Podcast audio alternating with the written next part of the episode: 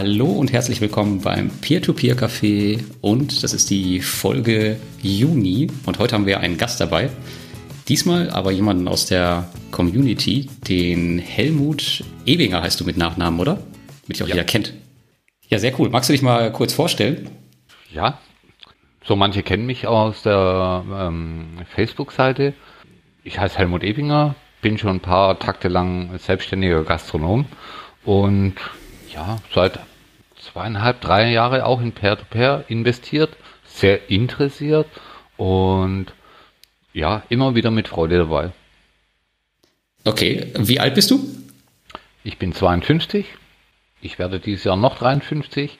Und ja, zu Peer-to-Peer bin ich auch gekommen aufgrund von, ach, wie ist die allgemeine Situation, was wird es mal an Rente geben, was gibt es noch bei den Banken an, an äh, Möglichkeiten oder ehemalig Lebensversicherung, dass die Zinsen einfach in den Keller gegangen sind. Deshalb war ich auf der Suche nach Alternativen und habe sie mhm. auch in Peer-to-Peer-Krediten gefunden. Okay, dann hast du gegoogelt und, äh, und bist auf, auf Peer-to-Peer gekommen, ja? Unter anderem, aber auch über viele Umwege. Okay. Hast du noch andere Investments? Oder ist das dein, dein, äh, dein Steckenpferd sozusagen?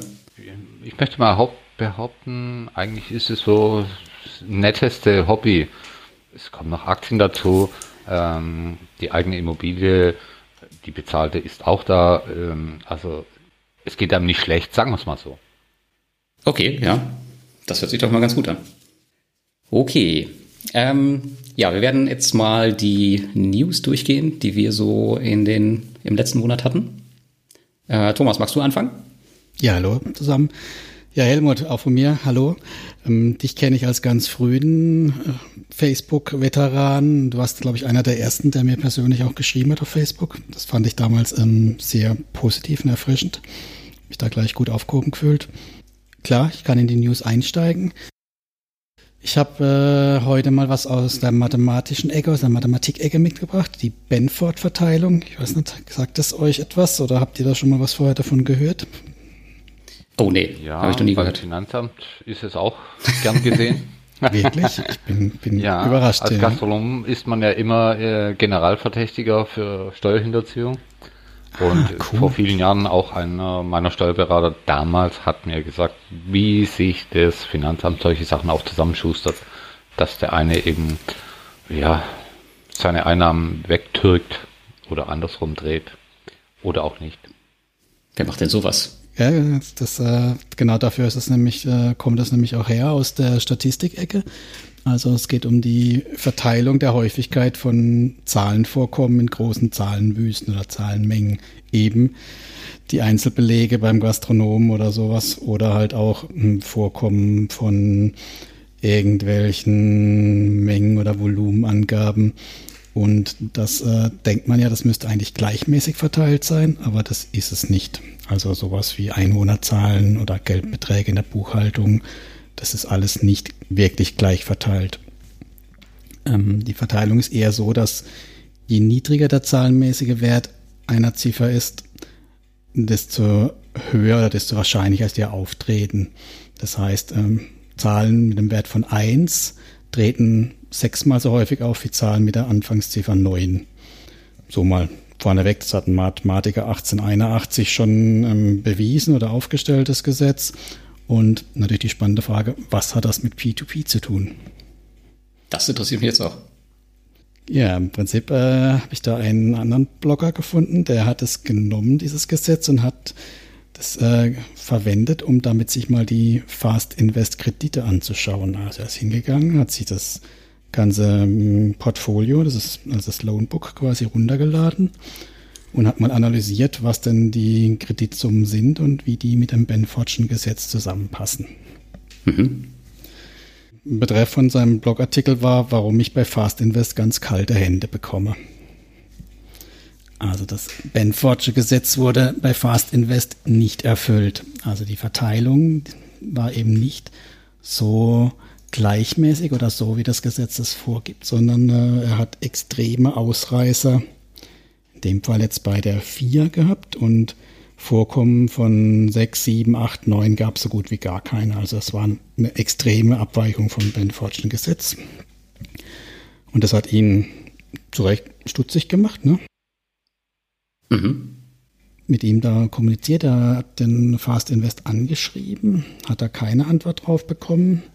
Ich habe dann Anfang letzter Woche gedacht, das kann man ja nicht auf sich ruhen lassen. Ich bin dann noch über weitere Dinge gestolpert, die mich bei Fast Invest auch nervös machen, wo es darum ging, um große Autos, ähm, schöne Frauen wollte ich gerade sagen, aber schöne Frauen mit großen Autos und äh, nur große Autos und irgendwelche andere Unstimmigkeiten.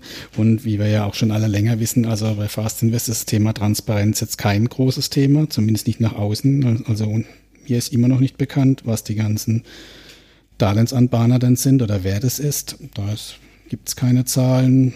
Zu den ähm, Budgets oder Buchhaltung oder Abschlüssen gibt es auch nichts Aktuelles. Da findet man auch nichts Interessantes. Also sehr, sehr intransparent und ich habe sie dann eben Anfang der Woche konfrontiert mal mit den ganzen Vor- oder halt den ganzen Recherchen, was es da gab, plus dieser Geschichte mit dem Benfordschen Gesetz und wurde mir versprochen, dass ich eine Antwort bekomme.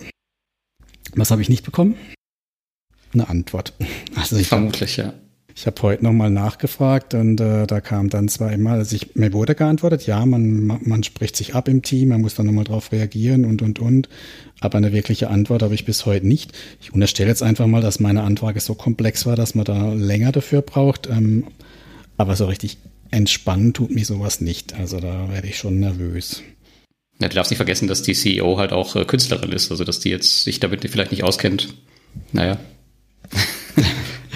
Ja, ich will, will ja gar niemand was Böses unterstellen, aber so, so eine Geschichte, die, äh, ja, da, da betreff fand ich ganz gut, der kalte Hände. Ne? Also da hat bei mir jetzt auch dafür gesorgt, dass ich jetzt nicht panisch jetzt verkaufe oder sowas, aber dass ich das Ganze schon auf einen Sockelbetrag mal runterfahren will, also einen kleinen dreistelligen mhm. Betrag da lasse ich liegen. Ich glaube, ich weiß es nicht, ob es wirklich ne, in die Richtung geht, dass es ganz schlimm läuft, aber ein gutes Gefühl habe ich nicht. Und ich meine, solange sie eine Transparenz sind und auf sowas eingehen, muss man das ja auch nicht unterstützen. Gerade nicht im Moment, wo es woanders ja auch gute Zinsen gibt.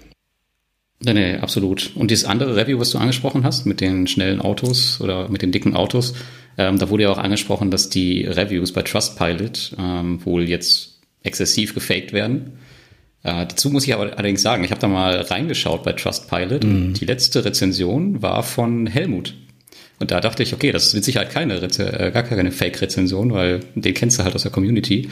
Da würde ich dich jetzt mal, Helmut, ganz gerne fragen, hast du ähm, Fast Invest bei Trustpilot rezensiert? Ähm, ja, die, ah, okay. die hat mich auch angeschrieben. Ähm, ich müsste ähm, nachgucken. Aber ich habe eine E-Mail von denen bekommen, dass ich ja eigentlich schon lange bei ihnen bin, ob ich das nicht machen würde für sie.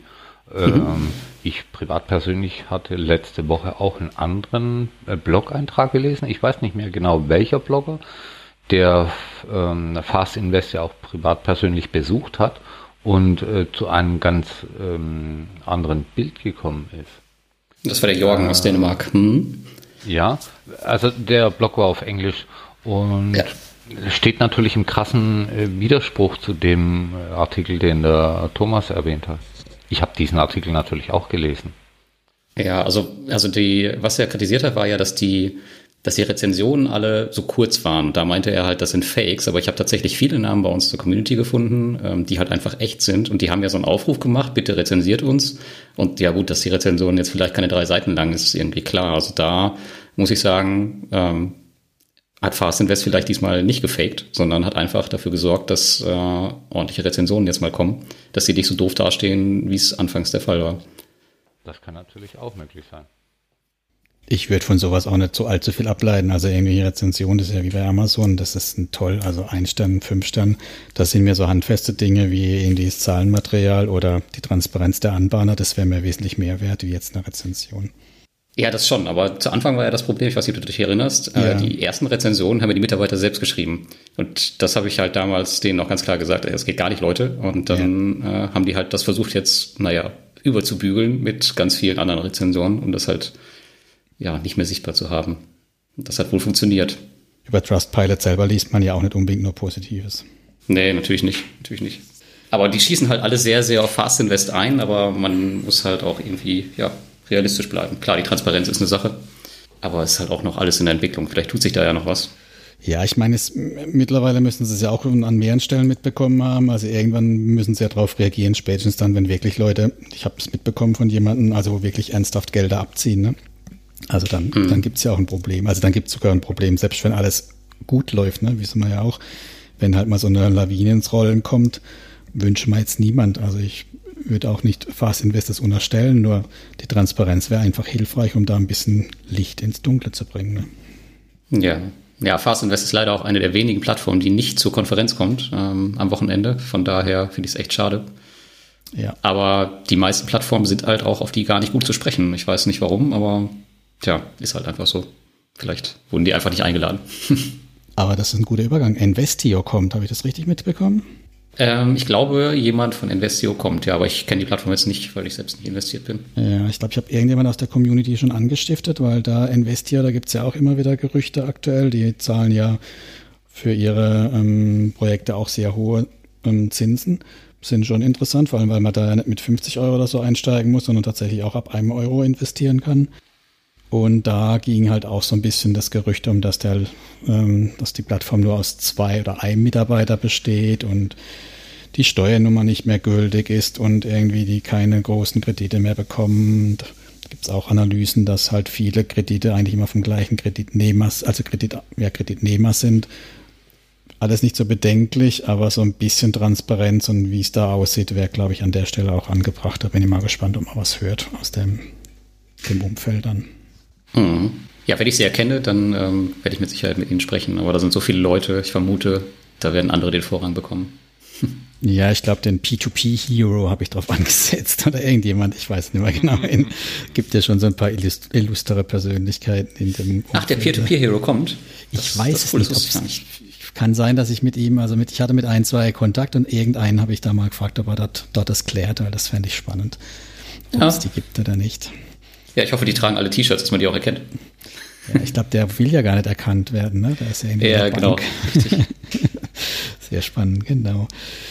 Jo, und äh, meine letzte News war, ich habe halt nochmal äh, einen längeren Plot zum Thema P2P-Risiken geschrieben. Ist schon eine Weile her, aber das war so ja mein Hauptding, was ich getippt habe und gemacht habe. Und da habe ich nochmal alle, was mir so eingefallen sind, zusammengepackt.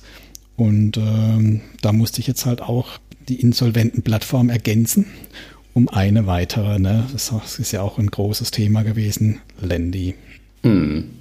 Jo, und Lars, du bist Profi, habe ich festgestellt. Ne? Du kannst ja ganz viel zu Landy sagen. Naja, eigentlich bin ich kein Profi. Ähm, wie kommst du darauf? ich habe deinen Artikel gefunden bei Groupier. ja, die haben mich halt um meine Meinung gefragt und ich habe halt gesagt, ich weiß halt auch nur das, äh, was ich halt gehört habe. Und ja, bei Landy war es halt so, dass sie halt eine relativ hohe Auswahlquote haben. Auf der anderen Seite funktionierte das in Kasso nicht so gut. Und ich habe halt noch mitbekommen, dass die, dass die wohl nicht diesen klassischen LTV verwendet haben, den zum Beispiel Estate Guru verwendet, sondern die haben immer den, den zukünftigen Wert der ah, Immobilie ja. geschätzt, was dann wohl irgendwie nicht mehr zusammenpasste. Und das hat denen wohl alles zusammen am Ende dann das Genick gebrochen.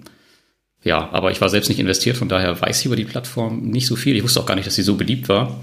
Und ja, Groupier hat jetzt natürlich total Angst, äh, was passiert jetzt mit der Zukunft von den Immobilienplattformen, aber ich glaube, am Ende wird es keinen so wirklich interessieren. Das ist jetzt mal so ein kleines Strohfeuer, aber äh, in Großbritannien interessieren, äh, investieren auch gar nicht so viele aus unserer Community, muss man ja auch sagen. Von daher, die meisten sind halt im Baltikum. Wenn es jetzt Estate Guru mal treffen würde, dann würde es anders aussehen. Ja, oder Bulk Estate oder sowas, ja. Ja, genau. Warum mhm. soll Gruppier äh, Angst davor haben? Also ich ja, Gruppier hat auch Development-Projekte. Ähm, die haben ihre jetzt ähm, gelisteten Kredite runter. Ziemlich, äh, bis auf 10 Prozent. Das sind jetzt massiv 10 und 11 Prozentige. Bis letzte Woche waren da auch noch 13 Prozent aufgerufen worden. Das hat oh, mich oh, heute gewundert. Das Ende ist nah. Die haben, Nur noch 10 Prozent. Die haben eine einprozentige Cashback-Aktion für die 13 Prozenter gefahren. Wahrscheinlich sind die einfach ausverkauft wieder. Kann ich mir gut vorstellen. Ja, was die anderen Plattformen jetzt halt machen, das ist Groupier, das ist, glaube ich, Reinvest und auch Estate Guru, die schreiben jetzt halt Artikel darüber und versuchen halt zu erklären, warum bei denen das nicht passieren kann, weil die halt alles anders machen. Das ist ein bisschen, na, ich weiß jetzt nicht, kritisch sehen vielleicht nicht, aber ähm, die müssen sich halt das alle erklären, damit die halt nach außen hin zeigen, okay, uns kann sowas nicht passieren. Aber wir wissen halt alle, gut, es kann halt irgendwie trotzdem jeden treffen, unter was für Umständen auch immer. Ja, das kann schon passieren. Gut, ich meine, andererseits finde ich es positiv, weil dann machen sie sich ja noch wirklich ein paar Gedanken und vielleicht ändert der eine oder andere ja das Verhalten an der Stelle. Ja, genau. Und für einige Plattformen wie Reinvest24 war es natürlich auch ein gefundenes Fressen. Die haben gleich gesagt, ja, das passiert, wenn ihr in Kredite investiert. Äh, investiert doch mal lieber ordentlich in Immobilien, zum Beispiel bei uns. ja, sowas kann man als Aufschlag benutzen, das ist richtig. Ja, ja nee, aber ähm, ich bin ja auch mal gespannt. Ich meine, bei Lendi steht schon auch einiges Geld noch im Feuer. Ne? Also der ein oder andere dürfte da zittern drum. Ne? Tatsächlich ist da mehr Aktion, ja. Ich glaube, Collateral hat niemand so richtig interessiert, aber bei Lendi gibt es jetzt Facebook-Gruppen, die sich halt zusammenschließen. Ey, was können wir jetzt machen? Wie geht's hier schneller voran?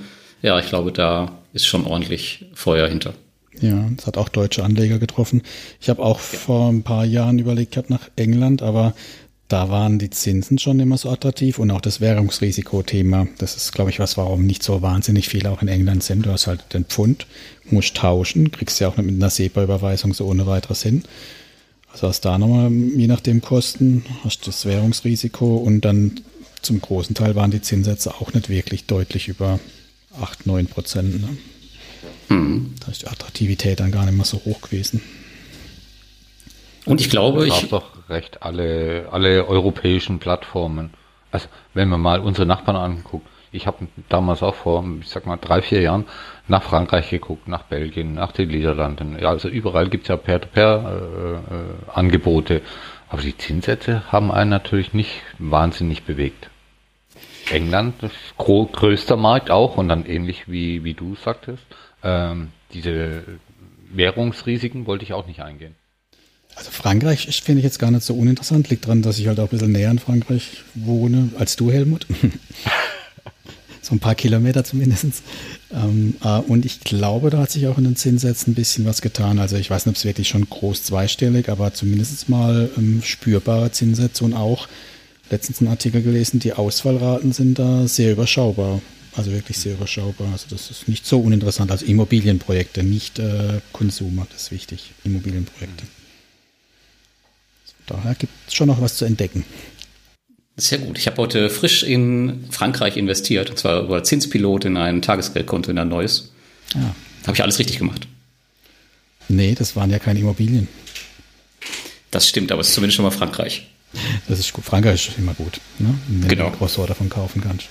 Und da gibt es immer ein Disneyland. Darf man auch nicht vergessen. Stimmt, auch das. Feine Sache. Ja, aber das waren so meine News, ne? also von, von meiner Ecke. Okay, ja, bei mir gab es einen neuen Artikel über Estate Guru. Und zwar hat mir Estate Guru im Vormonat ein, ja, eine Art Stresstest zugesandt. Und da wurde simuliert über 400 Kredite, wie Ausfälle und Wertveränderungen der Immobilien miteinander korrelieren. Um halt zu sehen, okay, wenn man jetzt eine Ausfallrate von 5% hat, wo liegt man da ungefähr und ab wann rutscht es ins Minus? Mhm. Und das war ganz cool zu sehen, dass es halt doch schon ganz schön was braucht, um dass so ein, so ein Portfolio ins Minus rutscht. Hast du äh, auf der anderen Seite Portfolio? Hast du so ein großes Portfolio? Habe ich nicht, nein. Bei mir okay. sind es jetzt äh, knapp 100. Und man darf natürlich auch nicht vergessen, äh, es sind halt, es ist halt auch nur eine Simulation. Zu Anfang sah es noch so aus, als wäre das wirklich das konkrete Portfolio, was ähm, Estate gerade anbietet. Das sind nämlich auch um die 400 Kredite. Aber es ist tatsächlich nur ein simuliertes. Also es sind halt noch nicht mal die echten Kredite. Von daher muss man das äh, sehr mit, äh, mit Vorsicht genießen, was sie da rausgebracht haben. Aber es, ist, es geht, geht zumindest schon mal in die richtige Richtung, sich über sowas Gedanken zu machen. Mhm. Ja, dann habe ich noch mit äh, Kadri zusammen, mit der hast du ja auch einen Podcast gehabt, zusammen über meine ja. ausgefallenen Kredite geschaut. Das waren mal acht bei mir, inzwischen sind es nur noch fünf, also es hat sich schon, schon gebessert. Und ja, sie hat halt nochmal zu jedem Kredit ein kleines Update gegeben. Ähm, ich wollte jetzt nicht so sehr auf meine Kredite wirklich schauen, sondern ich wollte einfach nur noch damit zeigen, okay, da passiert mehr im Hintergrund, als man vielleicht immer sieht. Und das war tatsächlich auch der Fall. Was mir zum Beispiel gar nicht bewusst war, war, dass die neben den Auktionen, die dann starten, um die Immobilien unter die Leute zu bringen, auch noch parallel Partner suchen, um die Immobilien halt so noch unter die Leute zu bringen. Das wusste ich zum Beispiel auch nicht. Also desto weiter diese Auktionsstufe voranschreitet, desto mehr Aktionen fahren die parallel, um halt das Geld von den Investoren zurückzubekommen. Hm. Ja, das könnten sie eigentlich ein bisschen mehr kundtun, finde ich, aber da ähm, ja, sind sie da noch nicht weit genug. Aber ich glaube, das macht ihnen auch ganz viel Arbeit. Die haben vier Leute alleine, die sich nur um die ganzen Inkassofälle kümmern. Hm. Das ist schon nicht wenig, wenn man das bedenkt. Vier Vollzeitkräfte, die sich nur darum kümmern, äh, das Geld der Investoren wiederzuholen. Ja, aber ich kann mir das auch gut vorstellen. Ich meine, warum gibt es da zweistellige Renditen? Also da muss es ja auch ein Problem, das äh, Bewusstsein oder das Szenario immer wieder geben und da muss man rein dann. Ja, das auf jeden Fall, ja. Gibt kein Free Lunch. Aber am Ende ist es auf jeden Fall so, dass Estate Guru trotz aller Kritik noch kein Geld verloren hat. Also das war eigentlich so ein bisschen das, das Fazit auch des Artikels. Also es sind viele Kredite im Ausfall. Einige sind auch schon erfolgreich zurückgeholt worden, aber es ist noch kein einziger Euro verloren worden. Und ich glaube, es gibt auch keinen Investor. Also viele denken, viele setzen immer diesen Ausfall gleich mit dem Kapitalverlust, aber das ist halt nicht so. Selbst wenn der sich jetzt 400 Tage im Ausfall befindet, wie mein erster Kredit, dann ist halt eigentlich noch alles gut. Halt ja, du kriegst natürlich keine Zinsen, wenn es dumm läuft für die Zeit, aber du hast zumindest mal nicht dein, dein Eingangskapital verloren. Das finde ich eigentlich auch, also das finde ich völlig okay. Ne? Das genau, du, dein Zins. Du kriegst zwar keine Zinsen, allerdings kriegst du ja teilweise die Strafzahlung zurück, wenn ja. der Kredit dann doch eingetrieben wird. Das ist halt die Frage, was man da noch holen kann am Schluss dann, aber ich wäre auch zufrieden, wenn man nur 90 oder so Prozent wieder kriegt oder 100 Prozent, weil ähm, eigentlich muss man es mental auch schon mal abschreiben, solche Sachen. Ne? Ja, ja, das stimmt. Ja, ansonsten hatte ich noch ein paar ähm, interessante Kommentare, sage ich mal, bei YouTube. Da gab es jemanden, der fand das total unattraktiv und hatte 25 Prozent Ausfälle. Ich habe irgendwas um die zwei bis drei Prozent. Er hatte allerdings nur acht Kredite und meinte dann, ja, ähm, man bräuchte gar nicht so viele Kredite anlegen, um halt ähm, zu sehen, ob eine Plattform gut oder schlecht ist. Aber bei acht Krediten ist halt, ja, das ist halt keine Diversifikation. Kennst, kenn, kennst ja meinen Artikel zu dem Thema. Also unter 50 ist gar nichts bei Estate Guru. Ich würde sogar sagen unter 100. Äh, ja, sag mal, so genau. Ja, also das ist immer gut. Ich meine, wahrscheinlich habe ich mir die 50 nur selber auferlegt, damit ich äh, mich überhaupt traue zu investieren, weil das ist halt bei 100 bin ich halt bei 5000 Euro, ne? Richtig. Ganz genau. Ja, das Argument kam dann von ihm auch. Er meinte dann auch, ja, von wegen, ich habe aber nicht so viel Geld, um in so viele Kredite zu investieren. Ja gut, aber dann muss man sich vielleicht überlegen, ob so eine Plattform dann wirklich Sinn macht oder ob man nicht dann vielleicht äh, eine andere Plattform besparen sollte, wo man mit 10 Euro anfangen kann und dann halt auch eine ordentliche Streuung aufbauen kann. Dann muss man vielleicht nicht unbedingt Estate Guru nehmen. Ja, es empfiehlt sich Gut. nicht, weil das, ähm, das ist ja auch unbefriedigend, wenn ich dann halt acht Stück habe, selbst wenn die irgendwann eingetrieben werden es fühlt sich halt auch einfach nicht gut an, wenn die, die, die Hälfte davon im Feuer steht oder so, ne? Nee, nee, absolut nicht. Und dann ja. tut so eine Ausfallrate natürlich richtig weh, wenn dann wirklich die Ausfälle sich auch realisieren am Ende. Ja, ich meine, an Estate Guru arbeiten sich ja immer gern viele ab. Ich meine, es ist halt auch eine der wenigen echten P2P-Plattformen noch, als es auch Ausfälle gibt. Ja.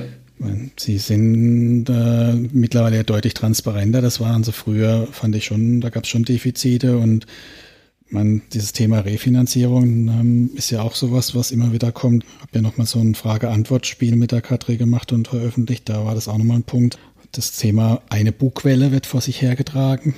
Die ist gar nicht so groß. Wenn man wohl genauer hinschaut, dann sind das so gut, gute zehn Prozent, ähm, die halt refinanziert werden. Ich meine, fühlt sich auch komisch an, wenn ich der sechste Refinanzierung habe von einem Kredit, da, wo ich dann halt auch denke, mhm. ja, kann er irgendwann wirklich bezahlen oder wie lange geht das Spiel, ne?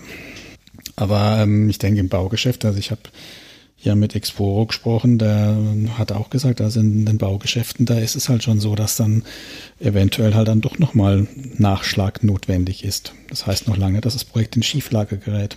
Mhm. Ja. Ja. Gut, da gab es noch einen anderen Kommentar, ähm, gerade heute frisch reingekommen, den wollte ich gerade noch eingehen.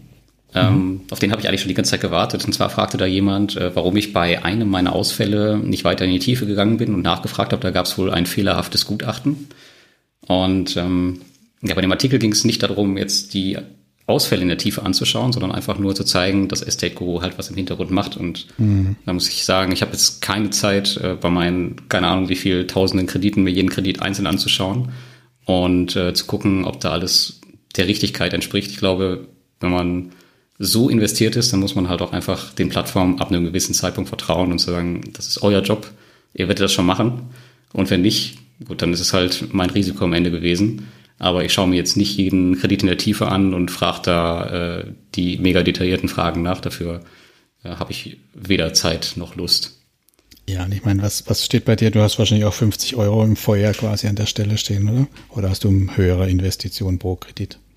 Äh, ich habe teilweise, glaube ich, jetzt irgendwann auf 100 umgestellt, weil okay. ich das Portfolio halt auch weiter irgendwann aufbauen möchte. Okay. Ähm, ja, aber so um den Dreh, zwischen 50 und 100, das ist jetzt kein Weltuntergang. Also nichts, was nicht schon lange durch die Zinsen wieder drin wäre. Genau, also dann ist es so schon eher der Punkt, wenn ich, was ich bei Zinsland, wo jetzt gerade so ein Haufen ausgefallen sind, wenn ich da halt 1000 Euro dann im Feuer stehen habe, dann ist es halt schon nochmal, also für mich wäre das schon nochmal was anderes, ne? Wie wenn ich sage 50 Euro, es tut mir zwar auch weh, dann kann ich einmal nicht essen gehen oder so, aber es ist jetzt nicht so, was mich jetzt total von den Socken haut. Ne? Nee, aber bei, bei Zinsland kann ja nichts passieren. Ich meine, das sind gute deutsche Immobilien. Was soll da passieren? Das, das sind, äh, genau, das sind die perfekten Nachrangdarlehen mit äh, kompletter Rangabgabe. Also nichts mehr gibt's da. Gar ja, nichts mehr. Ja, das ist so leider so. Ja. Helmut, bist du eigentlich bei Estate Guru? Nein, die Plattform hat mich noch nie gereizt gehabt. Weiß nicht. Echt nicht? Das, da, da kam kein Kribbeln in mir hoch. Weder im Bauch noch in den Fingern. Ich habe mir das angesehen. Ich gucke mir das heute auch noch immer an und denke, na, warum soll ich da? Also ich bin gut aufgeräumt. Okay, entscheidest du das mit dem Kribbeln dann immer nach den, nach den Frauen auf der über uns Seite oder wie läuft das bei dir? Ja, ich spreche mich da mit dem Thomas ab. okay. wie er die ja Frauen gut. beurteilt. Dann war es ja gut, dass wir bei Fast Invest alle das schöne Bild genommen haben, ne? genau. Deswegen ist auch jeder investiert, ja. Wahrscheinlich, ja. Mann, Mann, Mann. Nee, das heißt, dir waren die Zinsen nicht hoch genug oder was? Äh? Nein, ich hatte, ich weiß gar nicht, wann ich die angesehen habe. Also ich habe ja auch irgendwann mal begonnen und ähm, da hatte ich schon jede Menge Plattformen in meinem Portfolio, wo ich dachte, da kriege ich mehr Zinsen mit weniger Einsatz. Also wir hatten doch, glaube ich, gestern Morgen, habe ich es kurz gesehen, da war doch so ein Spezialist auf der ähm, Facebook-Seite, der geschrieben hat, er ist ein Jahr lang bei, was, im Jobo oder so, äh, mit 100 mhm. Euro gewesen und hatte kaum Rendite, der arme Kerle, und äh, hat ja da was ganz anderes unterbringen wollen. Also, ja, mit 100 Euro auf einer Plattform ist das vielleicht nicht ganz so spannend. Da muss man dann schon ein bisschen mehr machen ist meine persönliche Meinung. Also ich habe begonnen auch mit drei Plattformen, nachdem ich gesehen habe, dass es äh, irgendetwas erbringt. Da waren drei Monate später die nächsten zwei gekommen und die nächsten zwei wieder drei Monate später und so weiter und so fort. Mhm. Ja, und irgendwo ging dann die Guten unter, wo ich gedacht habe, äh, nein, ich habe mehr Zinsen da mit weniger Einsatz. Ich habe mich aber schon breit gestreut.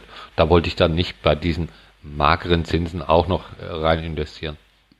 Ja, der Grund bei mir, warum ich Estate Go dazu genommen hatte damals, war, weil das einfach eine andere Art von Krediten ist. Das heißt Immobilienkredite. Hast du denn eine andere Plattform, die Immobilienkredite bedient? Äh, Oder sind die gar kein Thema bei dir? Doch, ich hab, ich bin auch bei ähm, Crowdestor angekommen, äh, Crowd Invest. Ähm, das reicht mir eigentlich. Crowd Estate meinst du, ne? Ah, Crowd Estate, ja, und Crowd ja, okay. Hm. so rum. Ja. Okay. Was, was ist sonst noch? Ja, in Investio ist ja dann auch noch eine andere Art dazugekommen, wo man in sowohl als auch investiert. Hm. Ja, okay. Ja, vielleicht da noch, weil es gerade zum Thema passt. Ähm, es gab noch die kleine News, dass äh, Bulky State die drei, gleich drei Projekte zurückgezahlt bekommen hat letzte Woche. Und das hat sich auch deutlich in meinem Rendite-Ranking zum Beispiel jetzt ähm, ausgewirkt. Und Bulky ist eine Plattform, die bisher noch keinerlei Ausfälle, Verspätungen etc. hat. Also die scheinen einen echt guten Job zu machen. Ähm, ich habe sie ja schon jetzt oft auch selbst getroffen und ähm, die betonen halt auch immer, dass sie sehr, sehr gründlich bei ihren Analysen sind und deswegen, das, das sei angeblich auch der Grund, warum sie nicht so viele Projekte auf der Plattform hätten. Vielleicht wäre das dann nochmal ähm, eine Plattform oder eine Alternative für alle, die keinen Bock haben auf Estate Guru, warum auch immer. Auch für dich, Helmut. Ja, die habe ich ja noch auf der Watchlist. Also angemeldet bin ich dort auch schon lange, aber ja, es hat mich bisher noch nichts getrieben, dort mal. Geld hinzuschicken.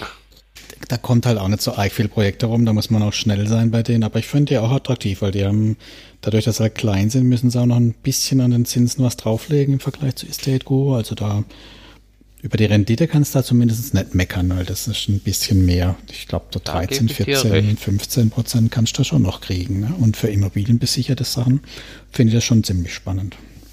Ja, 100 Prozent gebe ich dir da recht. Aber ich bin momentan auch noch dabei, bei einigen Plattformen auszusteigen.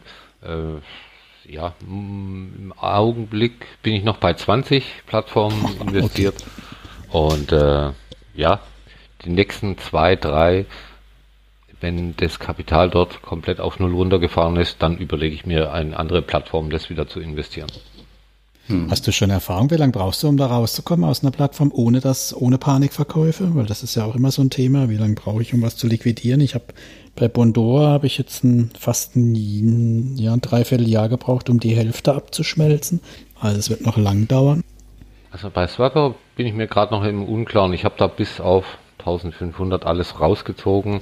Ähm, mal läuft es ganz gut, mal hängt wieder zwei Wochen lang alles Geld in der Landschaft, wo ich dann sage, hey, muss ich mir das wirklich angeben? Wo andere Plattformen natürlich auch jeden Tag gut investiert sind. Wenn wir mal von unserem Mintos äh, ausgehen. Äh, und ähm, wo, wo ziehe ich gerade sonst noch weg? Bei Via Invest, das ist mir auch irgendwie, naja, da liegen noch irgendwelches, was sind das, 600, 600 Euro liegen da raus. Ähm, da läuft dieser Prozess, ich sag jetzt schon mal drei Monate, wo ich immer alles Geld rausziehe. Ich warte halt, bis ein paar hundert Euro mal zusammengekommen sind und dann hm. mach mal eine Überweisung. Äh, unter Schmerzen habe ich noch nichts rausgetan. Allerdings, wie du sagst, bei Bondora, ja gut, da habe ich auch mal einen ganzen Schlag wegverkauft. Dann haben die mir damals ein Angebot gemacht. Das war dann 100 Euro weniger, wie ich eigentlich drin gehabt hätte. Und denke ich auch, ach, bevor ich mich weiter ärgere und lange ärgere, mach weg damit. Ja, das ist gar nicht so meine Devise. Ich lasse das immer gerne, solche Sachen. Das sind bei meinen Aktien, die ich damals vor vielen Jahren gekauft habe. Schandflecke bleiben drinstehen als Mahnmal für die Zukunft. Als Mahnmal, ja. Dinge, die nichts mehr wert sind, die lasse ich schön drin stehen. Also ich habe so Philipp Holzmann, mein Favorit, wenige Cent wert, damals ein paar tausend Mark. Opa erzählt vom Krieg. Da zum Thema vielleicht noch, ähm, der Alex Fischer von dem Blog Reich mit Plan, der hat, äh, der ist zwar überwiegend auf Dividenden spezialisiert, der parkt aber sein, sein ziemlich große, seine ziemlich großen Cash-Position in Peer-to-Peer-Krediten. Und der hat, glaube ich, die Plattform Mintos, Twino und ich glaube Pandora verglichen, wie schnell das Cash wieder zurückkommt. Und zumindest bei Mintos war das äh, bei seiner ziemlich großen Position echt richtig, richtig schnell wieder da. Und zwar auch in einem Prozentsatz von, weiß ich nicht, 80 äh, Prozent oder so. Ähm, das ist ganz interessant zu lesen. Vielleicht packen wir den Artikel mal in die Show Notes. Ja, ich meine, Mintos hat, hast halt den Punkt, dass sie viele Rückkäufe machen und der Zweitmarkt ist dermaßen liquide. Also selbst wenn du sagst, du verzichtest auf ein kleines bisschen Rendite und machst mit Abschlag, da hast du es innerhalb von Stunden verkauft, das Zeug. Ne? Tatsächlich, ich bin sogar meine 9% äh, Mogo-Kredite, die ich noch drin hatte, äh, irgendwie jetzt mal losgeworden. Über den Zweitmarkt, also irgendwie hat sie gekauft. Ja, also auch ohne Abschlag werden so Sachen verkauft sogar. Genau. Also dann dauert es genau, halt länger, ne? Aber ja, habe ich auch. Also ich habe auch ganz viel Geringzinser losgeworden, damit ich mir halt jetzt die gerade aktuellen Hochzinser nehmen kann. Und manches hat sich dann verkauft, manches halt auch weniger, aber durch das, dass es halt ständig Rückkäufe gibt, ähm, ist eigentlich immer Geld liquide. Ne?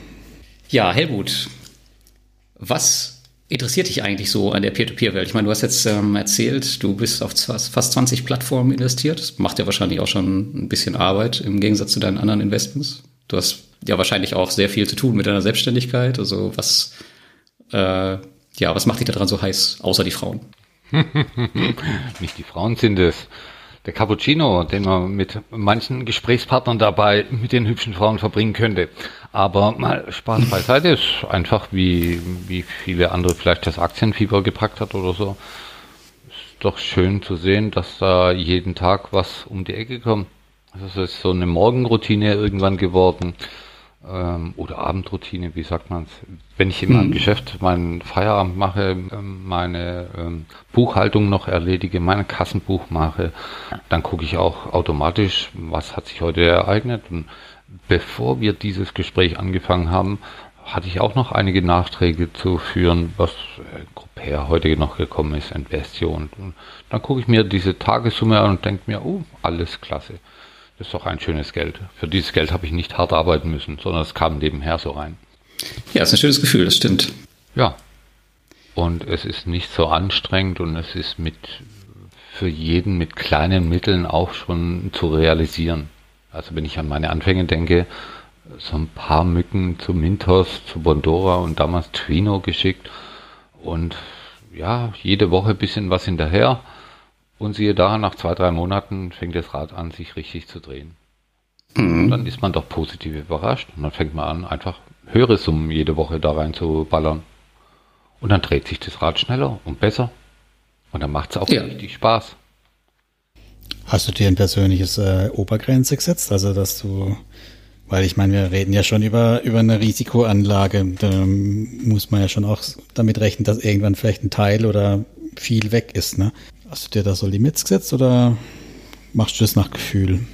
Nö, ein echtes Limit habe ich nicht gesetzt. Ich habe mir verschiedene Ziele gesetzt, was ich damit erreichen möchte. Also irgendwann mhm. bin ich dazu gekommen, wo ich dann sehe, da ich ja schon Jahrzehnte mit Excel-Listen rummache, hat man eben eine entsprechende Auswertungsseite sich selbst erschaffen und sieht dann irgendwann, man könnte sich mal ein Monatsziel setzen, was die Einnahmesituation angehen sollte. Mhm. Dann, dann war ein Jahresziel, das man sich setzt. Und dann kommt natürlich irgendwann, teilst du das noch auf, im Quartal sollte dies sein und, und plötzlich habe ich eine riesige Liste, wo dann steht, was ist mein Tagesziel, mein Monatsziel, mein Quartalsziel und mein Jahresziel. Ja, da stehen noch einige Punkte an, die ich gerne erreicht hätte mit, dem, mit diesem P2P-Geschichte. Äh, okay. Es ist sicher bei mir ein hartes äh, Limit, dass ich nicht mehr wie 10 Prozent, also auf keinen Fall mehr wie 10 Prozent von meinem Vermögen da drin geparkt haben will. Das ist so mein, mein Limit, was ich mir gesetzt habe. Mhm. Einfach aus dem Gedanken raus, ähm, wenn doch mal was schief geht, schmerzen mich 10 Prozent zwar auch, aber jetzt nicht so, dass ich sage, ähm, da ist die, keine Ahnung, frühe Rente, die Ausbildung vom Sohn oder sonst was gefährdet. Ne? Gut, gebe ich dir recht, aber was sind 10 Prozent? Von wie viel reden wir in dem Augenblick? Rechnest du deine Immobilie da mit rein als Vermögen oder deine Aktienleichen oder ja, ich was rechne, rechnest du zusammen? Ich rechne alles rein. Tatsächlich hm. die selbstgenutzte Immobilien rechne ich nicht rein. Die habe ich als, hm. Das ist mein Notpuffer sozusagen, denn aber den Rest habe ich alles, was an Mittel geparkt, angelegt und sonst wie ist. Also alles, was, nicht Girokunde, ne, aber, aber, aber Tagesgeld, alles, was über Cashflow vom Leben quasi liegt, also alles, was der Seite liegt, ist da drin und da habe ich diese 10%-Regel für mich aufgestellt. Ich meine, ich habe auch eine relativ hohe Aktienquote in dem Umfeld, also ich fast 70 Prozent Aktienquote, ne? also recht hohe. Also ich bin schon risikoaffin, aber halt nicht äh, nur übers P2P-Thema, sondern halt eher über das Aktienthema. Gut, zum Thema Aktien bin ich auch erst im letzten Jahr gekommen und äh, habe natürlich dann auch, äh, weil ich recht viel im P2P habe, dort eben auch locker Geld rausziehen können und wiederum in Aktien investiert. Mhm. Ja, das geht ja ganz gut, das stimmt. Das Hin- und Herschieben. Ich habe da äh, immer nur ein bisschen Bauchschmerzen, wie ich das dann mit der Steuer nächstes Jahr hinkriege, weil ich habe bisher immer nur aufgebaut, da war das recht einfach, aber mit rausziehen, rein, raus, das habe ich noch ein bisschen Bauchweh, aber das ist ein anderes Thema. Ich glaube, das vertiefen wir heute lieber, nicht das Steuerthema.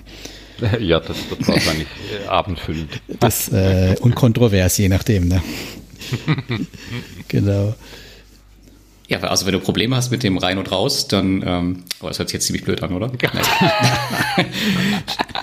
naja, aber was, wenn du da Probleme mit hast, dann ähm, heißt das ja, dass du wahrscheinlich alternativ versteuerst, oder? Nee, also nur das hatte ich nur gedacht tatsächlich. Ich habe über, überlegt, das zu tun, okay. aber ich habe mich dann doch dagegen entschieden und gedacht, nee, das ist, also das äh, mache ich jetzt dann doch nicht.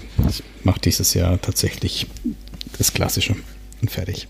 Okay, ja, dann ist es ja relativ dann einfach. Dann ist es einfach, naja, wenn man vernünftige ähm, Steuerberichte halt und so findet. Aber muss ich mir noch angucken. Ich musste die Steuer vom letzten Jahr noch nicht machen, aber jetzt dann demnächst, ne? Hm. Und äh, da war das auch noch so wahnsinnig äh, relevant. Ich denke, wenn es ein paar, paar Euros, aber jetzt so langsam sind es halt auch Beträge, wo ich denke, da, da ist es dann kein Kavaliersdelikt mehr. Ja, also nee, bei meiner letztjährigen habe ich auch, also die ist schon lange abgegeben, habe ich eben auch meine P2P-Erträge angegeben, weil es ist nicht unerheblich, ja. was da zusammengekommen ist. Ja, klar. Ja. Nee, das, das mache ich dann schon auch ordentlich. Da möchte ich mir keine Blöße geben. Ja, ist halt immer noch ein sehr junges Thema. Aber ja, vertiefen genau, wir das nicht weiter. Aus dem Thema schöne Dinge. ähm, genau, T-Shirts habe ich mir noch aufgeschrieben. T-Shirts. Ja, Helmut, Helmut hat sich ein T-Shirt abgegriffen bei Kützal beim schrägen Vogel. War das der Grund, warum du angelegt hast, Helmut, bei denen? Oder? Nein, nein. Ich hatte damals schon ein bisschen angelegt. Das T-Shirt hat man mir aufgedrängt, nachdem man gesehen hat, dass ich tatsächlich A, Investor bin und äh, tatsächlich 100 Euro schon mal angelegt hatte oder 300 oder so ähnlich. Nein, ich war ganz, ganz entspannt, ganz freundlich, höflich.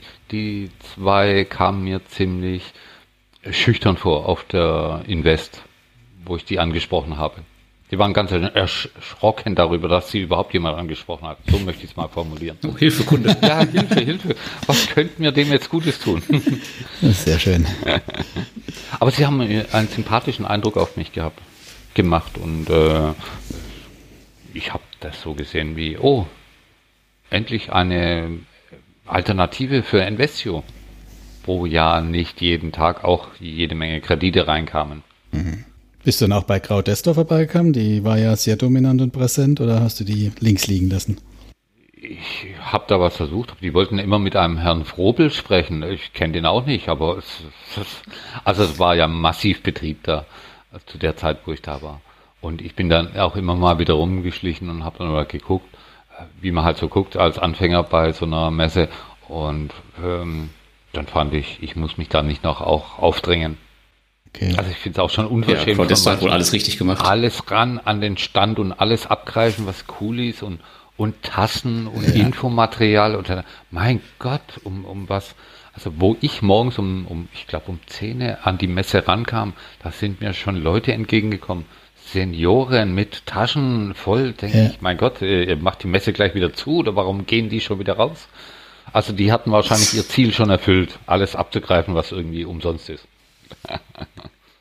Ja, das ist so ein, so ein Volkssport. Aber das ist weniger geworden, finde ich. Das war die Jahre davor viel, viel schlimmer. Mal schauen, wie sich das so entwickelt. Aber äh, Helmut, hattest du nicht auch eine Tüte mit oder habe ich das nicht gesehen, nicht richtig gesehen? Ich hatte ähm, gegen später hat mir einer vom von irgendeiner Trading-Firma, oh, das habe ich noch in meinem Büro stehen, äh, Investor Verlag, ja, da haben sie mir irgendwelches Infomaterial, ihre neueste Ausgabe reingetan. Eine Tasse habe ich dann später auch noch gefunden, die flog gleich in den Müll. Und äh, das war's dann eigentlich. Jetzt kommt's raus. Psst. Nicht verraten. Und jetzt müsst ihr mal. Und am Ende war die Tüte dann doch voll. Jetzt, Moment, ich guck doch jetzt direkt mal nach.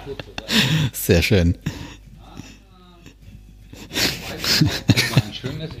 Ah, T-Shirt hingekommen ist. Wie, du hast es Hab nicht schon an. vermisst? Ich habe gedacht, das ziehst du zum, nicht an. zum Kochen anziehen oder so, ne? Ich bin immer im Hemd unterwegs, auch beim Kochen. Ehrlich? Meine Gäste wundern sich immer, wie schafft es ein normaler Koch, im Hemd am Herd zu stehen und sich nicht von oben bis unten einzukleckern. ja, sauber arbeiten. Ja, professionell, sage ich ja auch immer zum Lars, ne, wenn wir hier eine Aufnahme machen. Ja, das ist doch immer super professionell. Gut, gut. Ja, ich habe noch eine Frage an Helmut. Und zwar, wenn du dich so mit dem Thema Peer-to-Peer -Peer beschäftigst, dann willst du ja wahrscheinlich auch mit anderen Leuten drüber reden. Jetzt haben wir zwar die Community, aber was ist denn mit deinen, mit deinen Gästen zum Beispiel? Also hast du irgendwen in deinem Umfeld, mit dem du dich jetzt ähm, über deine ausgefallenen Kredite bei irgendwem unterhalten kannst? Oder interessiert dich das alle gar nicht? Oder Ach, da habe ich einen halt gewissen Rainer, mit dem unterhalte ich mich gerne darüber. Ansonsten auch gern mit dem Thomas. Ähm, mit meinen Gästen, ja, das ist wahrscheinlich ähnlich wie mit Aktien, wenn du dich mit jemand unterhältst, ähm, der überhaupt keinen Plan hat, kein Interesse daran hat, äh, sich eigentlich schon belästigt fühlt, dass du ihn über Finanzen ansprichst, dann wird das wahrscheinlich nicht so erfolgreich sein.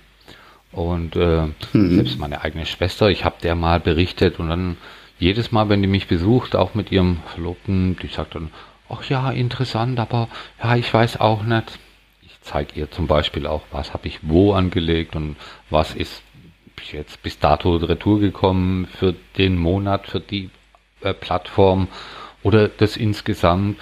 Dann sagt sie sich auch, oh, das ist aber schön, aber, aber sie traut sich selbst nicht, auch nur einen einzelnen Euro irgendwo hinzutun, außer in ihrem Bausparvertrag.